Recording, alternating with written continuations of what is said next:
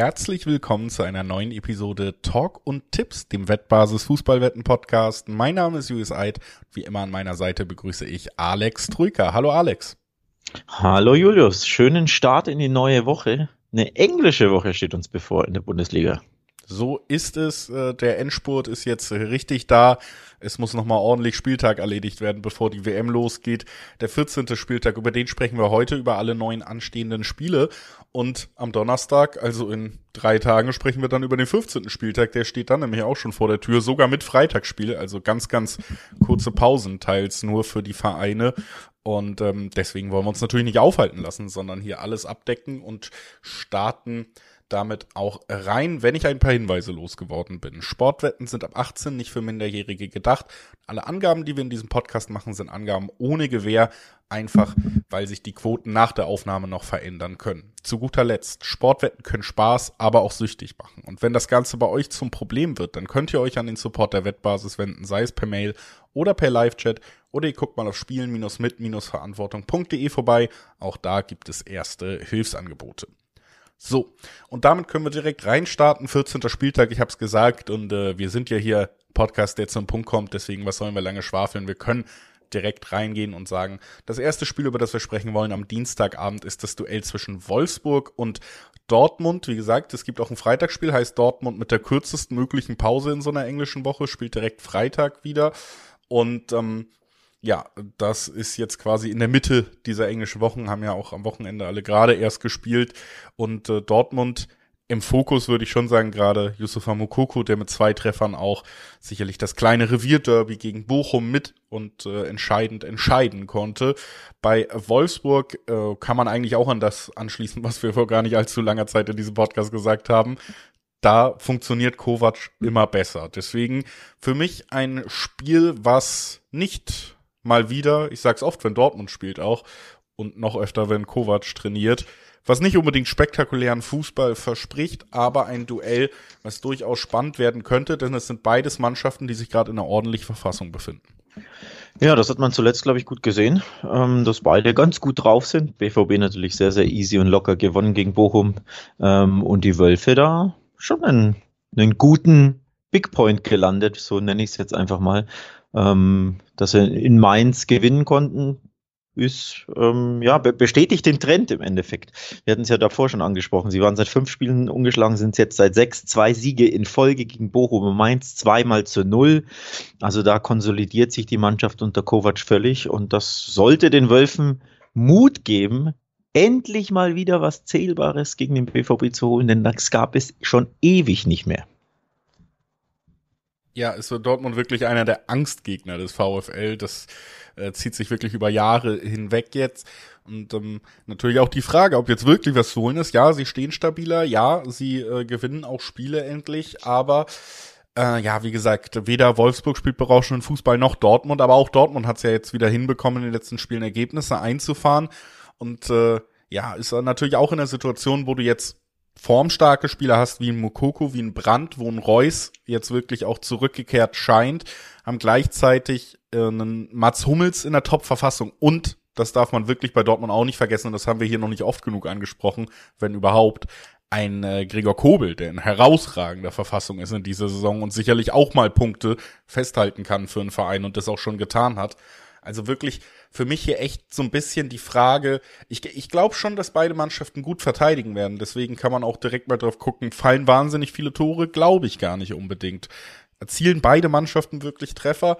Bin ich mir auch unsicher. Also beide Teams treffen nein. Das wäre auch ein Tipp, der interessant ist. Aber was für mich jetzt gerade halt auch sehr interessant ist, ist, dass wir über Zweierquoten auf Borussia Dortmund bekommen, die ja dann trotzdem das auch unter Terzic immer mal wieder geschafft haben, in dieser Saison vor allen Dingen den Job zu erledigen. Das ist eine Pflichtaufgabe, das wird anstrengend in Wolfsburg, aber Wolfsburg ist auch nicht der Verein, der sie in Grund und Boden kombinieren wird und es super schwer machen wird. Dortmund muss einfach nur effektiv sein und das, das sind sie im Moment, eben auch aufgrund der angesprochenen formstarken Spieler und dann so ein 1 zu 0 Auswärtssieg äh, glanzlos für Borussia Dortmund. Gute Torhüterleistung, gute Abwehrleistung, einmal Mukoku. Halte ich für nicht unrealistisch. Und dann haben wir natürlich Zweierquoten auf Borussia Dortmund, die wir auch nicht so oft so haben. Ja, diese Zweierquoten sind super lukrativ, nicht nur grundsätzlich ähm, auf den BVB zu setzen, sondern mit Blick eben auf die Statistik, auf die Historie, wir hatten es angesprochen. Ähm, die Wölfe tun sich seit Jahren schwer, haben eine fürchterliche Bilanz. Der BVB hat die letzten acht Spiele in Serie gegen Wolfsburg gewonnen und seit 14 Spielen nicht mehr gegen Wolfsburg verloren. Und in diesen 14 Spielen gab es nur ein einziges Remis, ein 0 zu 0 2017-18. Ansonsten nur Dortmunder Siege. Also der absolute Lieblingsgegner in den letzten äh, Jahren des BVB sind die Wölfe.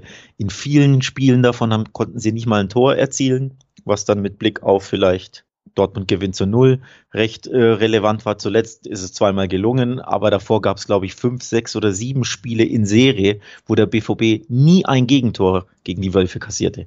Also sie fühlen sich, warum auch immer, manchmal, das ist ja nicht immer zu erklären, einfach sehr, sehr wohl gegen Wolfsburg. Letzte Saison hat man beispielsweise zu Hause 6 zu 1 gegen die Wölfe verloren, äh, gewonnen, sorry. Und ähm, in der Fremde in Wolfsburg 3 zu 1 gewonnen. Da haben dann beide getroffen. Da sind dann Tore hüben wie drüben gefallen und darauf setze ich eher. Also ich glaube, einfach weil die Wolfsburger jetzt zwei sehr gute Ge Ergebnisse in Folge eingefahren haben mit äh, 3-0 und 4-0, dass beide treffen, am Ende aber der BVB gewinnt. Ähm, also wer seine Quoten aufpolieren will, glaube ich, ist das eine recht interessante Sache. Nur ist es ja eigentlich gar nicht wirklich nötig, denn nochmal Zweierquoten auf Dortmund, das ist schon lukrativ an sich. Dann lass uns weitergehen zum zumindest wenn es nach Hans-Joachim Watzke geht, zweiten Leuchtturm des deutschen Fußballs mit dem BVB, der FC Bayern. Zurück an der Spitze nach dem letzten Wochenende, endlich die Tabellenführung pünktlich zur Herbstmeisterschaft. Äh, finden sie sich da ein, wo sie für viele Beobachter und auch für mich wohl am Ende der Saison auch wieder stehen werden. Spielen jetzt gegen Werder Bremen, die ja sich in den letzten Spielen ein bisschen schwerer getan haben als äh, zu, zum Start der Saison, wo wir sehr viel Lob für sie hatten. Trotzdem muss man auch bei Bremen sagen, viele Sachen, die wir gelobt haben, sind weiter existent. Das hat man auch am vergangenen Wochenende gesehen. Am Ende ist man eben in der Lage, offensiv auch sehr attraktiv Tore herauszuspielen. Das kann Bremen. Allerdings musste der wichtigste Spieler in dieser Offensive, Füllkrug, angeschlagen vom Platz. Äh, jetzt natürlich auch nur eine ganz kurze Pause. Also erstmal die Frage, wie fit ist er? Ist er überhaupt fit und kann gegen Bayern ran? Das wäre schon ein großes, großes Manko, wenn Werder Bremen auf diesen Füllkrug verzichten muss. Und natürlich auch einfach die Frage, ob sie defensiv die Klasse haben, gegen Bayern München zu bestehen. Und da habe ich nämlich meine Zweifel. Da habe ich auch mächtig meine Zweifel. Ja, die Bayern taten sich erstaunlich schwer bei der Hertha, dass die Hertha besser drauf ist grundsätzlich und eine unbequeme Mannschaft hatten wir hier häufig thematisiert und genau das haben sie gegen die Bayern auch unter Beweis gestellt. Nichtsdestotrotz, am Ende hätte ich trotzdem gedacht, dass die Bayern bequemer gewinnen, wobei sie haben ja trotzdem wieder drei Tore geschossen. Also die Offensivmaschinerie bei den Münchnern, die läuft einfach. Chupo-Moting wieder getroffen, das war übrigens ja auch dein Tipp, dass Chupo trifft und die Bayern gewinnen. Das traf äh, ein gegen die Hertha sehr gut vorstellbar, dass das auch gegen Werder Bremen wieder gelingt. Also auf jeden Fall werden die Bayern das ein oder andere Tor schießen. Also mindestens zwei Tore der Bayern sehe ich hier, wenn nicht sogar mehr. Ähm, einfach weil sie unstoppable sind im Angriff und ähm, weil Werder Bremen jetzt nicht gerade für seine sattelfeste Defensive bekannt ist. Das gehört ja auch zur Wahrheit dazu. Ähm, sie kassieren sehr, sehr viele Gegentore grundsätzlich ähm, nur in einem Spiel in der Saison haben sie die Null halten können bisher. Das war beim 1-0 gegen Hertha. Ansonsten, wenn sie gewonnen haben, auch immer mit Gegentor gewonnen. Ähm, von daher habe ich nicht sonderlich viel Hoffnung, dass sie da den Bayern was entgegensetzen werden, einfach weil die Defensive nicht stabil ist und weil die Bayern so torhungrig aktuell sind. Bayern gewinnt und beide treffen, für mich ein sehr naheliegender Tipp. Du hast es auch angesprochen. Selbst gegen die Hertha äh, hat man da mehrere Treffer kassiert und das traue ich Bremen auch durchaus zu, da die Bayern zu verwunden, die einfach weiterhin auch defensiv verwundbar sind. Ich glaube aber auch, am Ende sind sie zu stark, dass Bremen hier wirklich Chancen auf Auswärtspunkte auch noch in München hat.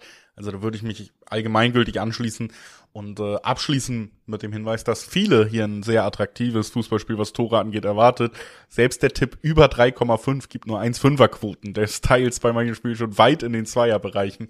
Hier ist er deutlich drunter, zeigt also auch, dass da viele Tore erwartet werden bei diesem Duell. Und ähm, jetzt müssen wir uns fragen, ob das auch beim nächsten Spiel der Fall sein wird, denn da spielt Bochum gegen Gladbach. Und äh, ja, viele Tore kassiert Bochum vor allen Dingen. Allerdings sind sie nochmal deutlich auswärtsschwächer als heimschwächer. Also sie haben jetzt die Chance, zu Hause ein bisschen was wieder gut zu machen. Gegen Dortmund haben wir wieder in Bochum gesehen, was wir schon ein paar Mal die Saison gesehen haben. Da haben sie sich ja quasi einfach selber geschlagen. Ja, das passiert häufiger. Ähm, wir sind ja nicht die einzige Mannschaft, auf die, die auf die das zutrifft. Ähm, nichtsdestotrotz wieder untermauert, dass es einfach aktuell so mit diesem Kader nicht reicht, vor allem individuell. Viele leichte Fehler, viele unglückliche äh, Entscheidungen der Spieler. Ähm, ja, kein, zu wenig Qualität, wenn sie dann ein wunderschönes Tor schießen, wie, wie Hofmann das getan hat, dann zählt's nicht. Ja, auch ein bisschen Pech natürlich. Ähm, es kommt ja recht viel zusammen, um deinen äh, frühen Saisontipp nochmal äh, Revue passieren zu lassen. Du hast gesagt, Bochum wird mehr oder weniger sang- und klanglos absteigen. So viel Hoffnung habe ich nicht, dass dieser Tipp widerlegt wird aktuell, oder?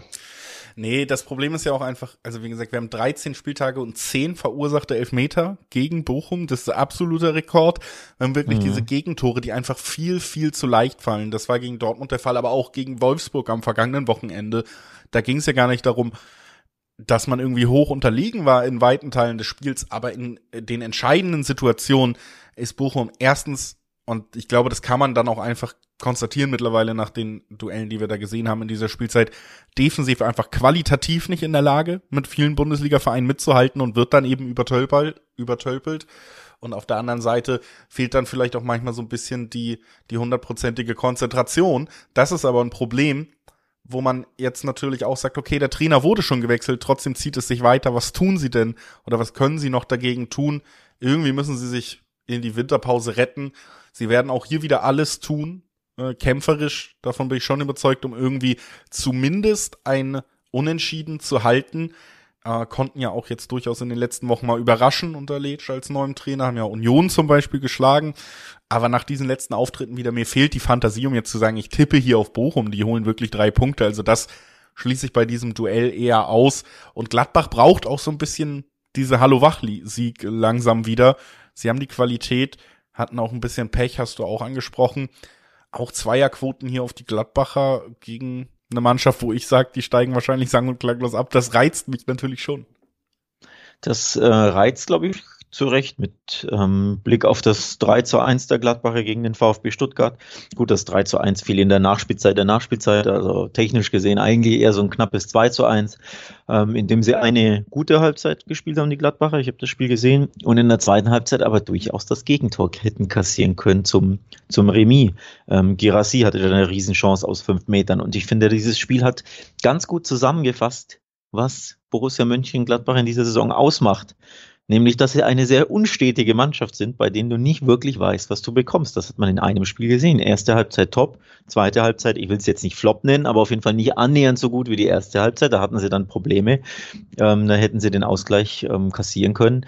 Und diese ja, Wankelmütigkeit, Unstetigkeit zieht sich ja durch die gesamte Saison ähm, bei ihnen, dass sie nicht keine zwei Siege in Folge konnten sie aneinander rein, sondern die Ergebnisse wechseln sich ja komplett ab in den letzten Wochen. Mal folgt, mal gibt es einen Sieg, 3-0 Leipzig, 5-2 Köln, dazwischen ein 1-5 gegen Bremen, dann wieder ein 2-2 gegen Wolfsburg, dann wieder Niederlagen äh, gegen Frankfurt, jetzt wieder Stuttgart geschlagen. Also du weißt nicht wirklich, was du bekommst, auch weil sie zwar das Offensivpotenzial haben, jetzt drei Tore gegen Stuttgart, fünf gegen Köln, drei gegen Leipzig, drei gegen Hoffenheim, aber eben in der Abwehr trotzdem nicht solide genug sind. In den letzten, ich glaube, sieben Spielen haben sie immer, nee, sechs Spielen haben sie immer ein Gegentor kassiert. Jetzt ist natürlich die Frage, können sie den A, den zweiten Sieg in Folge also das erste Mal überhaupt einen, äh, zwei Siege in Folge einfahren und kann sich die Abwehr endlich stabilisieren. Wenn nicht gegen Bochum, gegen wen denn dann? Ja, das ist eben der Punkt, deswegen meinte ich auch so gut. Irgendwie bietet es sich an, dass sie hier vielleicht ein bisschen zurück in die Spur finden können. So blöd das ist, dass Bochum so ein bisschen zu diesem Aufbaugegner verkommt. Aber ja, diese Rolle nehmen sie so ein bisschen ein. In diesem Jahr würde ich mich auch ab äh, oder anschließen zu einem weiteren Abstiegskandidaten kommen oder zu zwei Fragezeichen. Wir kommen zum letzten Spiel am Dienstag. Stuttgart spielt gegen Hertha. Stuttgart definitiv Abstiegskandidat, aber auch die Hertha ja gar nicht so weit weg von der ganz gefährlichen Zone, denn die Punkteausbeute, die stimmt weiterhin nicht bei den Berlinern, auch wenn die Leistungen oft gelobt werden, war ja auch gegen Bayern durchaus respektabel, aber eben am Ende nicht ertragreich, was die Hauptstädter gezeigt haben. Und äh, ja, tatsächlich schon so ein bisschen die Frage, ist denn Hertha jetzt wirklich besser als das, was äh, sie in der Tabelle am Ende vorzuweisen haben? Ja, mal wieder ein kleines Abstiegsduell kann man jetzt am, was ist es, der 14. Spieltag jetzt nicht so wirklich sagen, aber zumindest ein kribbeliges Duell, schon wie letztes Jahr, des 15. gegen den 16. Also drei super wichtige Punkte im Abstiegskampf für beide Mannschaften wären das. Ähm, man trifft sich da auf Augenhöhe, auch tabellarisch, auch von der Punkteausbeute. Beide mit dem gleichen Rekord, zwei Siege erst in 13 Spielen, super dünn, fünf Unentschieden, sechs Niederlagen. Also beiden täte ein ein Sieg da super, super gut wäre. Befreiungsschlag wäre es natürlich nicht, dafür ist alles zu eng, aber wäre auf jeden Fall ja ein kleines Sechs-Punkte-Spiel, so ein bisschen. Ähm, bin ich gespannt. Also, so wirklich einen Favoriten kann ich da gar nicht ausmachen bei dem Spiel. Anders als die Quoten. Die haben nämlich einen klaren Favoriten. Für mich nicht ganz so erklärbar. 1,90er Quoten auf Stuttgart und 3,90er auf Hertha. Und diese Schere, die da auseinanderklafft bei den Quoten, die sehe ich so nicht, ehrlich gesagt. Nee, die sehe ich auch nicht. Ich sehe es sogar ein bisschen anders, denn der VfB Stuttgart äh, wirkt äh, ja deutlich für mich unsicherer. Alleine diese großen Fragen, die auch über dem Verein schweben. Wer ist denn jetzt wirklich Trainer? Also Wimmer darf bis Winter, dann gibt's mehrere Kandidaten, erst einer davon darf er bleiben oder nicht. Da spielt schon wieder jemand um seinen Job, obwohl eigentlich der Trainer gerade erst entlassen wurde in dieser Situation. Gleichzeitig gibt's ja auch auf Funktionärsebene immer größer werdende Fragezeichen mit Alexander Werle und Sven Mislintat. Wer hat das Sagen und darf Mislintat überhaupt verlängern? Oder gibt's da ein ganz großes Beben im, im Aufbau des, des VfB in den letzten Jahren, der, der eigentlich dadurch geprägt war, dass Misslintat da sehr viel Macht hatte und auch sehr viele Entscheidungen getroffen hat. Das spielt da alles mit rein, wohingegen man bei der Hertha ja immer noch sehr viel Positives hört. Die Mannschaft wirkt geschlossen, man ist mit dem Trainer zufrieden, auch wenn die Punkte noch nicht stimmen, man ist vom Weg überzeugt. Und das sehe ich bei Hertha viel mehr. Und wäre deswegen auch gar nicht so überrascht, wenn man sich für diesen Weg dann gegen vermeintlich schwächere Gegner auch immer mal wieder belohnen kann. Dass es gegen Bayern dann vielleicht noch nicht klappt, sei geschenkt, aber dass man am Ende gegen Stuttgart dann doch Punkte mitnehmen kann, das würde mich nicht wundern. Punkte mitnehmen ist für mich auch so ein bisschen das Stichwort, weil diese Quotenverschiebung, die wir nicht ganz nachvollziehen können, eben nicht nur den Tipp auf die Hertha lukrativ macht, sondern auch die doppelte Chance X2. Das heißt, wir können das Unentschieden und den Hertha-Sieg, zwei von drei Spielausgängen, die ich für durchaus realistisch halte, für 1,9er bis 2er Quoten mitnehmen. Und das finde ich hier sehr spannend. Das ist auch, wie gesagt, sehr spannend für mich ein Duell auf Augenhöhe und wenn die Quote auf die eine Mannschaft so exorbitant hoch ist, ähm, ja, ist das immer auch eine Chance für Tipper. Man muss ja nicht immer mit Bauchgefühl tippen oder sollte man ja nicht immer, sondern es geht ja auch darum, äh, spannende Quoten äh, herauszufinden und Chancen wahrzunehmen, wo es, wo es eine äh, gibt und dann ist hier ganz klar der Fall gegeben, dass das eine Chance ist, da auf Hertha zu tippen, sei es im Dreiweg oder sei es per doppelte Chance. Ähm, das ist auf jeden Fall, ja, unausgewogen, die, die Quote auf die Auswärtsmannschaft, wie ich finde. Ähm, vor allem, weil die Stuttgarter ja jetzt, jetzt auch nicht die allerbeste Heimmannschaft sind. Wenn jetzt, ne, wenn sie jetzt irgendwie in den Top 5 der Heimteams wären, erst eine Niederlage oder vielleicht noch gar keine, dann könntest du die Quoten eher erklären. Aber das ist ja auch nicht der Fall. Von daher ähm, zwei Siege in sieben, sieben Heimspielen bisher, das ist jetzt so prickelnd, ist das nicht. Von daher hat er die Hertha, die, wie gesagt, gegen die Bayern, wie ich fand, ähm, ein sehr ordentliches Spiel gemacht haben, mindestens ein ordentliches Spiel, da gute Chancen, was mitzunehmen, auf jeden Fall. Also mindestens das Remis traue ich ihnen definitiv zu. Ja. Und das kann man eben, wie gesagt, mit der doppelten Chance relativ risikoarm, wenn es ums Tippen geht, sogar abfangen. Damit haben wir den Dienstag des englischen Spieltages 14 besprochen. Und ähm, bevor wir zum Mittwoch gehen, wollen wir euch nochmal darauf hinweisen, dass ihr jederzeit auf wettbasis.com vorbeischauen könnt, wenn ihr auch mal den Überblick verliert in dieser wilden Zeit. Das ist ja nicht nur in Deutschland englische Woche, die ganzen nationalen Ligen versuchen hier gerade irgendwie noch wahnsinnig viele Spieltage durchzubekommen. Wir haben andere Sportarten, die nebenbei noch laufen, obwohl schon jeden Tag Fußball ist. Und ähm, deswegen sage ich wettbasis.com als Basis dafür, was in der Sportwelt alles passiert, als perfektes Tool, um den Überblick zu behalten, sich Tipps abzuholen von Experten, zu gucken, wo sind die Quoten am besten. All das liefert eben wettbasis.com und das sei euch nochmal ans Herz gelegt, dass ihr da vorbeischaut. Und wir, wie gesagt, schauen jetzt am Mittwoch vorbei und starten mit dem klassischen Spiel, das ich ankündige, wie jedes dritte Spiel in dieser Bundesliga. Alex würde es gern Derby nennen, ich tue es nicht. Köln spielt gegen Leverkusen und ähm, ja, Leverkusen endlich der Knoten geplatzt, Fragezeichen, während Köln so ein bisschen auf dem absteigenden Ast ist. Äh, ich habe eine, eine kleine Anekdote dazu, die, die habe ich bei den Kollegen von The Zone gehört. Ich weiß jetzt leider nicht, wer das Spiel kommentiert hat zwischen Freiburg und Köln am Wochenende, aber dem geschätzten Kommentatoren hat wohl jemand gesteckt. Aus Kölner Sicht ist es so, wenn der FC dieses Spiel gewinnt gegen Leverkusen, dann ist es äh, ein Derby gewesen. Wenn sie verlieren, ist es ein Nachbarschaftsduell. Ja. Also, so kann man es, glaube ich, das hat ein Kölner, dem, dem der Sohn-Kommentator selbst so mitgeteilt. Also, sehr, sehr schöne Anekdote, wie ich finde, die es sehr schön zusammenfasst. Derby oder Nachbarschaftsduell, sei es wie es sei, es ist auf jeden Fall ein sehr äh, hitziges Spiel für beide Mannschaften oder ein, ein emotional aufgeladenes Spiel. Sicherlich für den FC mehr als für Bayer, denn sie spielen ja zu Hause und man weiß ja, die Stimmung in solchen Nachbarschaftsduellen, Schrägstrich, Derbys, ähm, kann da sehr hitzig sein im Rhein-Energiestadion. Von daher bin ich da gespannt, ob Köln endlich wieder ähm, ja, die nötige Energie von den Rängen auf den Platz bekommt. Denn das brauchen sie unbedingt, um Spiele zu gewinnen. Denn wenn sie das nicht schaffen, dann sind sie eine völlig ordinäre, gewöhnliche, unterdurchschnittliche Bundesligamannschaft, die Probleme hat, Punkte einzufahren. Wenn sie das schaffen, können sie zu Hause jeden schlagen. Das ist so die Frage. Ähm, also die, die über diesem Spiel steht. Also anders gesagt, kann Baumgart in die Köpfe seiner Spieler reinbekommen, dass das wirklich ein Derby ist für sie, sodass sie ja. alles geben. Ja, also Köln jetzt mit ein paar Verletzungsproblemen und wir haben ja auch oft drüber geredet, ähm, auch einfach einem einem Spielstil, der viel kaschiert. Kölns Mannschaftsleistung war in den letzten Jahren oder eineinhalb Jahren unter Baumgart oft gut, deswegen konnte man auch was reißen. Und es ist auch gesagt, der Kader ist nicht besonders gut.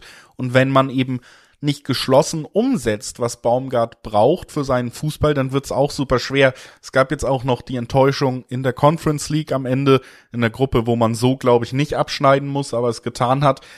Es gibt auch ein großes, großes Stürmerproblem einfach in, in, in Köln, seit Modest weg ist. Man hat da eh schon ja ein bisschen äh, sage ich mal, riskiert, indem man auf Tigges und Dietz, der aus der Regionalliga hochgezogen wurde, gesetzt hat. Dann hat Dietz sogar ganz gut funktioniert unter Baumgart und ist jetzt auch verletzt. Also man hat ein großes, großes Problem, was den Offensivbereich angeht bei den Kölnern. Ja. Und man hat auch verständlicherweise, das kann man ja gar nicht vorwerfen, auch ein Energieproblem. Nach diesen ganzen englischen Wochen bei diesem Kader, bei dem, was mhm. äh, dieser dünnen Personaldecke da abverlangt wird, dass man da vielleicht dann eben Probleme hat, Fußball umzusetzen, der Energie verlangt. Das ist auch verständlich. Und das ist aber auch saugefährlich gegen eine Mannschaft wie Leverkusen, die dann vielleicht auch keine besonders gute Saison spielt, die aber auch am vergangenen Wochenende wieder bewiesen hat gegen Union Berlin, die so stabil und so oft gelobt wurden von uns, dass sie fünf Tore erzielen können, einfach weil sie schnelle, weil sie qualitativ hochwertige Spieler haben, die eben in der Lage sind, auch Fehler auszunutzen. Und das ist echt meine Befürchtung bei diesem Spiel aus Kölner Sicht, dass man da nicht mithalten kann, weil man einfach diese individuelle Unterlegenheit nicht kaschieren kann durch eine fantastische Energieleistung, weil die Energie eben einfach weg ist. Und das ist verständlich, aber das wird ein Stolperstein und zwei Zweierquoten auf Leverkusen erscheinen mir hier durchaus ansprechend, ehrlich gesagt, in diesem Setup. Ja, absolut. 5 zu 0 gegen Union Berlin. Das ist ähm, ein absoluter Statement-Win für Leverkusen gewesen. Die, das Ergebnis an sich, die Höhe, ähm, Art und Weise, aber auch der Gegner. Es war Union, der bisherige der Tabellenführer, der so eine unfassbar starke Abwehr hat und da in seine Einzelteile zerlegt wird. Da, da hat man endlich wieder Bayer-Fußball gesehen, was, was, äh, was Bayer auf dem Rasen bekommt, wenn sie Selbstvertrauen haben, wenn sie ihre Offensiv Offensive gut in Szene setzen, wenn sie ne, nach vorne spielen und eben auch locker sind, frei im Kopf. Das waren sie ja in den letzten Wochen, beziehungsweise in der kompletten Saison ja noch gar nicht. Jetzt über 90 Minuten gegen Union hat das geklappt und das gibt einfach einen großen Boost vor dem Derby-Nachbarschaftsduell ähm, beim ersten FC Köln, der wie du schon sagst, auf der, auf der Felge fährt, weil er einfach so unfassbar viele Verletzungen hat ähm, und einfach ja, mit dem Kader grundsätzlich, ich glaube, selbst wenn alle fit werden, könnten sie nicht alle drei Tage das durchziehen, das Pensum mit ähm, Conference League und jetzt Bundesliga. Von daher sehe ich da auch einen Favoriten, ich hätte jetzt fast gesagt, den klaren Favoriten, Klar ist natürlich nie äh, etwas, wenn der FC zu Hause spielt, weil sie eben einfach diese Energie auf dem Platz bekommen können. Und oft fragt man sich, wo nehmen sie das her? Sehr gerne schießen sie aus dem Nichts späte Tore oder drehen Spiele. Ist ihnen ja auch schon gelungen in der Saison. Ich glaube, gegen Augsburg war es. Da lagen sie zurück, haben das noch gedreht mit, mit einer tollen Energieleistung. Alleine, mir fehlt der Glaube, dass sie diese Energie mit diesem Kader auf dem Rasen bringen können, so wie du es gesagt hast. Und wenn Leverkusen jetzt das ein bisschen bestätigen kann, die gut, die Form vom letzten Spiel, dann sind sie da auch der, der Favorit. Und so Zweierquoten ist das auch ein lukrativer Tipp dann einfach. Also ich glaube, Leverkusen wird da dies, das Ding gewinnen. Ja, dann sind wir uns da einig und können weitergehen zum nächsten Spiel. Frankfurt empfängt Hoffenheim und ähm, ja, kann beweisen, dass sie vielleicht im Moment tatsächlich den nächsten Entwicklungsschritt machen und nicht mehr nur die Diva sind. Wir haben äh, fürs vergangene Wochenende gegen Augsburg schon so ein bisschen befürchtet, dass sie wieder diesen Einbruch zumindest ergebnistechnisch haben. Und es war auch knapp, dass es passieren könnte, aber sie wirkten reifer als oft in solchen Spielen, als oft bei solchen Gegnern, als oft nach Europapokalspielen, die berauschend waren und konnten auch da am Ende die drei Punkte einfahren, stehen gut in der Tabelle da gelobt, was bei Frankfurt gut ist, haben wir auch schon sehr oft in diesem Podcast. Das will ich gar nicht alles wiederholen. Trotzdem haben sie jetzt natürlich auch wieder einen undankbareren Gegner, der äh, sicherlich auch mitspielen kann, der sicherlich auch dem Gegner wehtun kann mit Hoffenheim. Und ähm, ja, ich, ich kann es nicht ablegen, dass ich irgendwie immer auf diese nächste, wann kommt denn die nächste Frankfurter Enttäuschung warte, in, in dieser Achterbahnfahrt, die diese Mannschaft so oft ist oder war eben. Ich glaube nicht, dass er jetzt kommt. Ich denke, die Eintracht hatte ihr, ihr schweres, äh, wie hatten wir es genannt? Ähm, der graue Alltag nach dem Hoch in Europa, der war jetzt in Augsburg da. Sie haben gewackelt, sie hatten, äh, sie waren in Rückstand, sie haben hinten raus einen guten Torwart gebraucht. Das, das war ein knapper Zittersieg, ein Arbeitssieg. Ähm, viel mehr war da nicht drin in Augsburg. Das ist das Maximum. Ähm, da die, die Pflicht erfüllt, so man es Pflicht nennen möchte überhaupt, in Augsburg zu gewinnen ist ja einfach unglaublich schwer. Das ist eine sehr unbequeme Mannschaft. Aber jetzt glaube ich, gegen Hoffenheim zu Hause ähm, sehen wir wieder das Frankfurt der letzten Wochen. Also das eher mit berauschendem Offensivfußball, ähm, ja, die, die, die Fans da ein bisschen, ähm, ja, berauscht im Endeffekt. Also ich bin da guter Dinge, dass hier der nächste Sieg der Eintracht folgen wird im Heimspiel gegen Hoffenheim. Grundsätzlich ähm, spielen sie ganz gerne gegen Hoffenheim. Es gab sechs Siege in Folge zwischendurch für die Eintracht. Nur letzte Saison wollte es just damit nicht klappen. Da gab es in Hoffenheim ein 2 zu 3 und zu Hause ein 2 zu 2. Also Tore satt, spannende Partien, es ging hoch und runter. So ein bisschen erwarte ich das auch in diesem Spiel wieder, aber mit besserem Ausgang für die Eintracht. Ja, von diesem Ausgang würde ich mich fernhalten so ein bisschen. Ich bin mir einfach, wie gesagt, ich kann das nicht ablegen, dass ich da ein bisschen unsicher bin. Aber was ich absolut mitgehen kann, ist, dass ich zwei Mannschaften erwarte, die sich gegenseitig wehtun können, die Tore erzielen können. Deswegen erwarte ich auch Tore.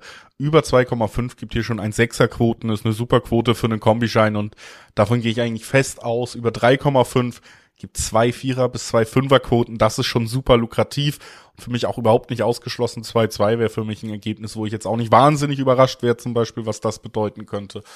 Also, das sind die Quoten, die ich interessant finde, würde mitgehen. Das könnte so spannend werden. Aber bevor ich das Spiel wechsle, hebst du den Zeigefinger und deswegen wollen wir dich natürlich nochmal zu Wort kommen lassen. Ich wollte das untermauern, was du sagst. In sieben der acht ähm, Begegnungen zwischen den beiden Teams wurden over 2,5 Tore erzielt zuletzt. Also es gibt, äh, gibt gute Gründe da auf auf Overtore zu setzen. Wie gesagt, 2-2 und äh, 3-2 letzte Saison. Es gab noch ein 3-1 von Frankfurt davor, ein paar 2 zu 1 Siege, auch nochmal wieder ein 3 zu 1 in den letzten acht, äh, 3 zu 2 in den letzten acht Spielen. Also da fallen ganz gerne Tore, wenn die beiden Mannschaften, die jetzt auch nicht die defensiv sattelfesten sind, sattelfestesten sind, wenn die aufeinandertreffen. Ich neige dazu zu sagen, Frankfurt gewinnt und es fallen over 2,5. Also meine, meine Kombi da auszubasteln. Denn äh, ich habe ein gutes Gefühl, die Eintracht ist im Flow. Ähm, die TSG kann, kann immer mal verlieren, grundsätzlich gesprochen, hat jetzt auch ähm, die letzten drei Spiele nicht gewinnen können und nur äh, in den letzten sieben Partien einmal gewinnen können und das war auf Schalke.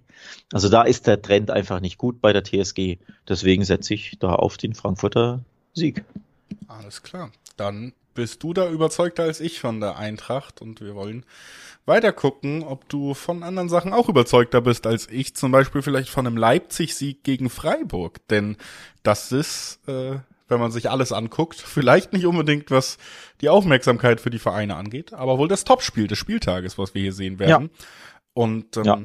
Freiburg, im Gegensatz zu anderen Vereinen, über die wir hier auch schon gesprochen haben, muss man sagen, ein Verein, der mit der Dreifachbelastung gut umgeht, der in der Euroleague überzeugt, der in der Liga überzeugt, der auch am vergangenen Wochenende überzeugt hat und der ist Leipzig, glaube ich, sehr, sehr schwer machen wird, hier den eigenen Lauf fortzusetzen.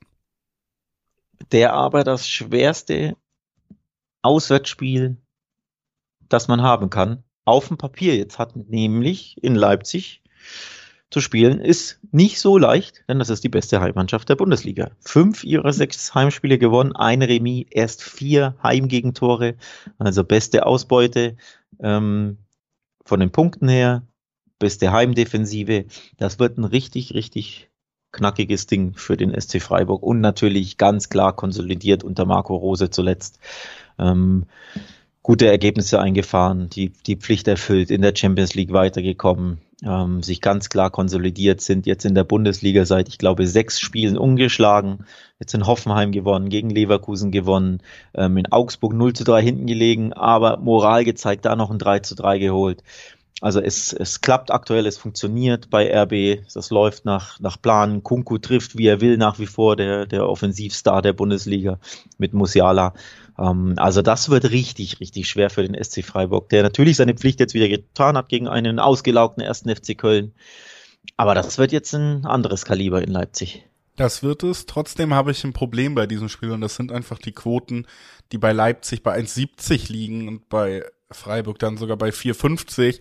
Für mich ist Leipzig auch leichter Favorit, aber leichter Favorit bedeutet bei mir eben auch, dass ich jetzt wirklich nicht die Hand ins Feuer legen würde, weil ich schon glaube, dass Freiburg eine Mannschaft ist, die jeden Club in dieser Bundesliga bezwingen kann und die auf jeden Fall gegen jeden Club ein richtiges, gutes, starkes Spiel liefern kann und da dann nur ein 70er Quoten in Anführungszeichen auf die Leipziger, das ist mir ehrlich gesagt zu niedrig, um da für mich ein größ meiner Meinung nach ein größeres Risiko einzugehen, da auf einen Sieg zu tippen. Das tut mir ein bisschen weh bei diesen Quoten, auch wenn ich wie gesagt bei der leichten Favoritenrolle dennoch bei dir bin. Für mich ist das so ein klassisches Spiel, wo wo ich dann ausweiche auf die auf die Tipps und tatsächlich auch nochmal wieder was hervorholen will, was dir ja immer ganz gut gefällt. Ich glaube nämlich, dass dieses Spiel zur Halbzeit noch unentschieden stehen wird. Ich glaube, wir sehen hier zwei Mannschaften, die ganz klar sind in ihrer Spielidee, die auch in der Lage sind und gewillt sind, die Spielidee ihres Trainers gut umzusetzen. Und ich glaube, das wird sich relativ lange egalisieren. Also wir werden hier ein knappes Spiel sehen, was auch mit einem Unentschieden in die Halbzeit gehen wird. Und das ist dann eben mein Tipp. Unentschieden ist ein gutes Stichwort. Beide Partien letzte Saison endeten unentschieden, nämlich 1 zu 1. In Leipzig und in Freiburg, äh, Freiburg trennte man sich da friedlich, friedlich teilte die Punkte. Ähm, also es gibt gute Gründe, da zu irgendeinem Zeitpunkt, Halbzeit oder Schlusspfiff, aufs Unentschieden zu setzen. Auch im Pokal, im Finale, das ging ja ins Elfmeterschießen. Also endete nach 90 und nach 120 Minuten unentschieden. Von daher duellierte man sich oder, oder traf sich da die letzten drei Spiele definitiv auf Augenhöhe. So gibt es natürlich gute Gründe zu sagen, naja, zumindest nach 45 Minuten wird's Remis stehen. Am Ende längerer Atem, weil mehr Klasse und Heimspiel äh, Leipzig, da bin ich dann auch dabei. Von daher gefällt mir der Tipp erneut wieder gut. Ähm, unterm Strich glaube ich aber, für mich persönlich würde ich auch die 1,70 in den Kombischein mitnehmen, weil ich glaube, Leipzig ist die bessere Mannschaft. Olmo ist jetzt wieder genesen, hat zwei wirklich grandiose Tore geschossen in Hoffenheim. Eins zählte nur, das andere war minimal abseits von, ich glaube, in Kunku. Beide mit seiner grandiosen Schusstechnik versenkt. Vor allem äh, das Tor, das dann zählte, war wirklich ähm, ganz, ganz toll gemacht. Also das, da haben sie so eine individuelle Klasse mit dem Kunku und Olmo. Silva kann ja auch immer ähm, mal richtig stehenden Torriecher haben. Soboslai kann immer einen raushauen. Also sie haben einfach so eine Offensivpower da vorne, dass ich glaube, das wird sich über die 90 Minuten ähm, das einfach durchsetzen, vor allem mit ihrer Heimstärke, mit der Form, in der sie sind. Deswegen sage ich, am Ende gewinnt Leipzig, aber ja, zur Pause kann es wirklich easy unentschieden stehen. Ja. Dann lass uns von individueller Klasse einen, einen großen Sprung machen, und zwar zu Schalke. Schalke empfängt Mainz. Ein Bruch. und äh, schließt weiterhin in dieser Saison an die horrenden Bilanzen der letzten Bundesliga-Saison an, vor dem Abstieg. Also, ähm, gibt ja jetzt immer wieder so schöne Sharepics, wo verschiedene Statistiken aufgelistet sind mit weniger Punkte als Trainer in diesem und diesem Zeitraum. Also es ist wirklich weiterhin eine sehr schwere Zeit für die Schalker, die auch ja personell einfach so aufgestellt sind, dass es eine sehr, sehr schwere Saison wird. Jetzt geht's gegen Mainz, die haben sich in den letzten Spielen auch nicht mehr so beflügelt gezeigt und irgendwie, um das kurz zu machen, glaube ich tatsächlich, dass wir hier einen Punkt für die Schalker sehen. in diesem Spiel. Zu Hause, der Trainer muss jetzt irgendeinen Effekt mal haben. Ich halte Thomas Reis auch für einen guten Trainer und dieser Effekt, der muss halt irgendwann kommen und ich, ich traue ihm den zu. Irgendwie bietet sich dieses Spiel für mich total an, weil Mainz sich dann doch auch schwer tut, einen Gegner komplett zu dominieren. Und wenn man dann irgendwie auf irgendeine Art zum Beispiel auch nur ein Tor erzielt aus Schalker Sicht, dann, dann glaube ich nicht, dass Mainz dann noch zu einem Sieg kommen könnte. Deswegen für mich hier echt ähm, vielleicht ein riskanter Tipp, aber ich sag, das wird ein Unentschieden. Schalke und Mainz äh, trennen sich unentschieden. Dass du auf einen Punktgewinn der Schalker tippst, kommt nicht so häufig vor. Ich bin mal wieder überrascht. Ähm, kann es mir aber herleiten. Also auch, natürlich haben wir uns mal wieder nicht abgesprochen, ist ja immer alles live, was wir hier tippen. Ähm, der andere weiß ja immer gar nicht, welcher Tipp da vom, vom Gegenüber kommt. Ähm, deswegen bin ich einen Ticken überrascht, aber ich kann es mir, wie gesagt, herleiten. Das eine ist, ähm, mir hat der Auftritt der Schalker in Bremen sehr, sehr gut gefallen. Ich fand, sie haben da ähm, für ihre Verhältnisse fast schon das Maximum geholt, zumindest performancemäßig, natürlich vom Ergebnis her sehr, sehr bitter, aber sie hatten wirklich ziemlich viele Chancen und Möglichkeiten, da mindestens einen Punkt mitzunehmen. Das war auch sehr, sehr unglücklich. Also die Performance hat definitiv Mut gemacht, wie ich fand, über die 90 Minuten. Ähm, das war ein, ja, positiver Fußballauftritt, auf den man einfach aufbauen muss. Klar, du musst das abhaken, dass du wieder verloren hast, auch wenn es natürlich knapp war, ähm, dass du mit leeren Händen da stehst, ist bitter, aber die Leistung macht Mut. So. Und was nicht so viel Mut macht, ist der Blick auf die letzten beiden Spiele der Mainzer denn die haben neun Gegentore in drei, äh, zwei Spielen kassiert. Zwei sechs bei den Bayern, klar, bei den Bayern kannst du untergehen, aber sechs Tore kassieren ist dann auch schon sehr heftig. Und dann 0 zu 3 zu Hause gegen Wolfsburg. Das ist gar nicht so leicht, da drei Gegentore zu kassieren. Also die Abwehr unterirdisch in den letzten beiden Spielen. Gleichzeitig, wie gesagt, mit Blick auf die, auf die gute Schalker Performance, die Mut macht, kann ich mir schon herleiten, dass du sagst, das geht unentschieden aus. Ja, ich glaube einfach, es wird nicht sonderlich spektakulär, es wird eng, es wird umkämpft und ich glaube, ja, durch den Trainerwechsel hat Schalke dann vielleicht einfach auch mal dieses, ja, am Ende auch erzwungene Spielglück, dass man da doch mal punktet. Das ist so meine, meine Gesamteinschätzung, ja. In der Heimtabelle ist Schalke übrigens letzter bisher. Also da jeder Punkt äh, täte da mal gut, wobei ein Punkt ja was wahrscheinlich sogar viel zu wenig ist, denn mit Blick auf die Tabelle ähm, hilft ein Punkt jetzt nicht ganz so wenig gut. Wenn Bochum verliert, verlieren sollte, wäre man zumindest äh, geteilter, geteilter oder wäre man 17. aufgrund der Tordifferenz. Und da Hertha und Stuttgart sich die Punkte gegenseitig wegnehmen, wäre ein Punkt gar nicht so schlecht, aber drei Punkte wären natürlich Gold wert, ne? Ähm, vor allem mit Blick auf das Duell Hertha-Stuttgart. Die Chancen dafür sind da, wobei man natürlich auch erwähnen muss, es ist ja nicht nur der Heimtabellenletzte, sondern die Mainzer sind die viertbeste Auswärtsmannschaft. Vier ihre sieben Spiele gewonnen, also die fühlen sich ja zu, äh, in der Fremde wesentlich wohler als zu Hause. Das erklärt dann, glaube ich, schon auch, warum Schalke bis zu 350er Quoten hat, je nach Wettanbieter. Also sehr, sehr hohe Quoten auf den Heimsieg, die aber gleichzeitig natürlich dann auch eine, eine schöne doppelte Chance bedeuten. Ja, das ist so und ähm, dann würde ich sagen, lass uns mit diesen Worten tatsächlich auch zum letzten Spiel des 14. Spieltags kommen. Union Berlin gegen Augsburg. Union Berlin nicht mehr Tabellenführer, haben wir schon angesprochen. Und das mit einem, mit einer Niederlage, die mich in der Deutlichkeit dann doch sehr überrascht hat gegen Leverkusen. Auf der anderen Seite Augsburg, auch punktlos geblieben gegen eine starke Eintracht, aber wieder ein Auftritt, wo man schon gesehen hat, wo diese Mannschaft nervig werden kann, wo sie dem Gegner wehtun kann. Und ich glaube, wir steuern hier auf ein Spiel zu, ja, wenn wir sagen, das schließt den Spieltag ab, dann wird das das wahrscheinlich nicht mit dem berauschendsten Fußballfest tun, was Ästheten sich wünschen, sondern hier wird's richtig auf die Knochen gehen in diesem Duell. Hier wird's ähm, spannend, glaube ich. Äh, Zweikampf betont. so kann man es natürlich auch be benennen. Ähm, ja, also zwei Mannschaften, die sich aktuell, glaube ich, wenig nehmen, so vom von der Leistungsfähigkeit her und von der Unbequemlichkeit. Ähm, die vor allem die Gegner dann immer betrifft, wenn sie auf diese Mannschaft treffen. Also auch gegen Augsburg spielst du einfach nicht gern. Ähm, die spielen auch einen, einen flotten Umschaltfußball und einen zweikampfbetonten Fußball. Ich glaube, die meisten gelben Karten der Bundesliga kassiert, wenn ich das richtig auf dem Schirm habe.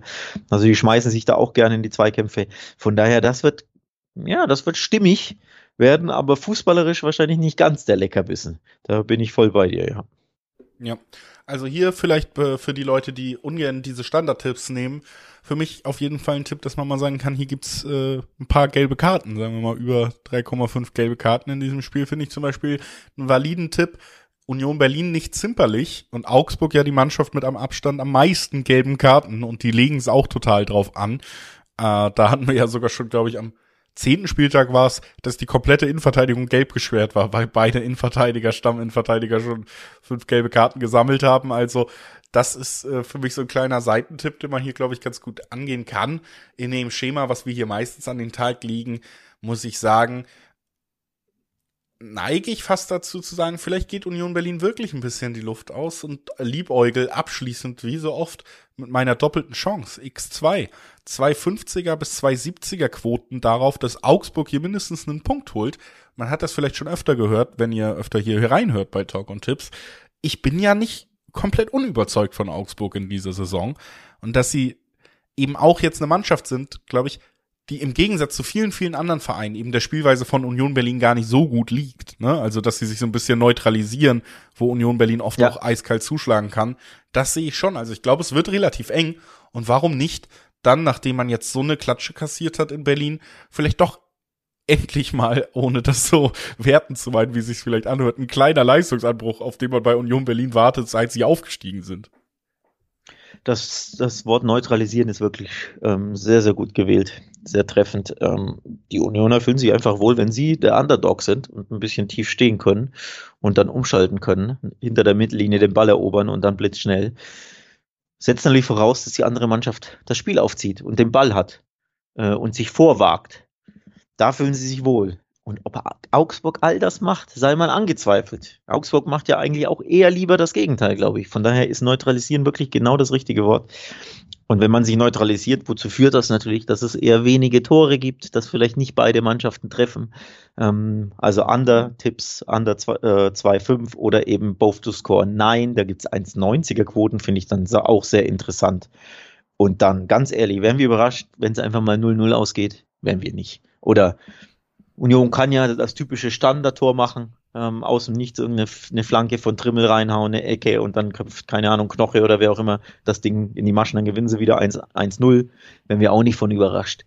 Also neutralisieren ist, ist das Stichwort ähm, an sich. Ich würde gerne darauf tippen, wie viele Zweikämpfe es gibt. Das würde mir gefallen, persönlich. Oder äh, beide haben beide haben unter 50% Ballbesitz. Ich weiß, das geht nicht, aber das ist ja so ein Joke in England, wenn Stoke City gespielt hat früher. Der Ball war häufiger in der Luft, als dass er, dass die Passquote von Stoke äh, ne, ankam. Von daher, ja, neutralisieren, das wird ruppig, das wird unbequem und am Ende bin ich übrigens ein bisschen auch bei dir. Ich kann mir auch sehr, sehr gut das Remi vorstellen. Wenn sich zwei neutralisieren, dann geht's halt mal unentschieden aus. Ähm, mit Blick auf das 0 zu 5 da gab es ganz, ganz klar auf die Mütze. Davon muss man sich auch erstmal erholen. Und vor allem ist die Unentschieden-Quote super lukrativ. Hat man ja nicht alle Tage. 4,40 beträgt die. Das kommt so häufig nicht vor ähm, bei einem Duell Union-Augsburg, wo man schon sagen kann, so performancemäßig kann das irgendwo schon auf Augenhöhe vonstatten gehen. Absolut, da sind wir einer Meinung. Und ich würde sagen, dann lass uns einhellig hier auch sagen. Das war die Vorschau auf den 14. Spieltag von uns. Wer, ähm, um mal ein bisschen Einblick zu geben, gleich nach unserer Aufnahme wird die Champions League ausgelost und in drei Tagen nehmen wir die nächste Folge für den 15. Spieltag auf. Dann nehmen wir zig Folgen rund um die WM für euch auf. Also Fußball, Fußball, Fußball in dieser Zeit und wer da nichts verpassen will, dem sei nochmal hier auch zum Abschluss ans Herz gelegt. Abonniert doch gerne diesen Podcast, dann verpasst ihr wirklich keine Episode. Wie gesagt, die nächste wird jetzt diesen Donnerstag kommen, da geht's noch einmal um die Bundesliga, bevor es dann völlig in die WM reingeht, ins WM-Thema reingeht.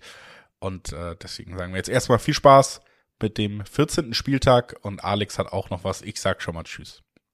Ja, nächste Woche gibt's WM äh, Coverage on Must. Da kann man sich jetzt schon mal darauf vorbereiten. Wir werden es natürlich am Donnerstag nochmal ansprechen, aber für diejenigen, die vielleicht die Donnerstagsfolge dann verpassen sollten, die sollen es jetzt schon erfahren.